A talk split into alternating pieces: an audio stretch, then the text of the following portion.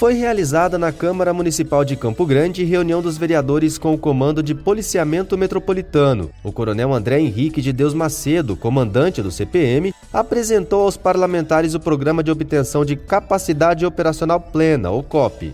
Então é um programa que visa é, aperfeiçoar a segurança pública em Campo Grande, principalmente na, no serviço prestado pela Polícia Militar. Então nós é, aproveitamos a oportunidade para conversar com os vereadores a respeito desse programa. Ele comentou ainda sobre o aumento das viaturas no atendimento das ocorrências.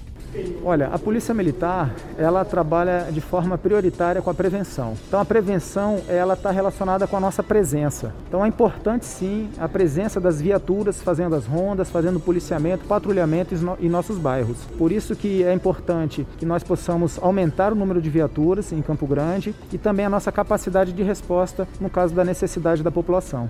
Kelson Carvalho, direto da Câmara Municipal de Campo Grande.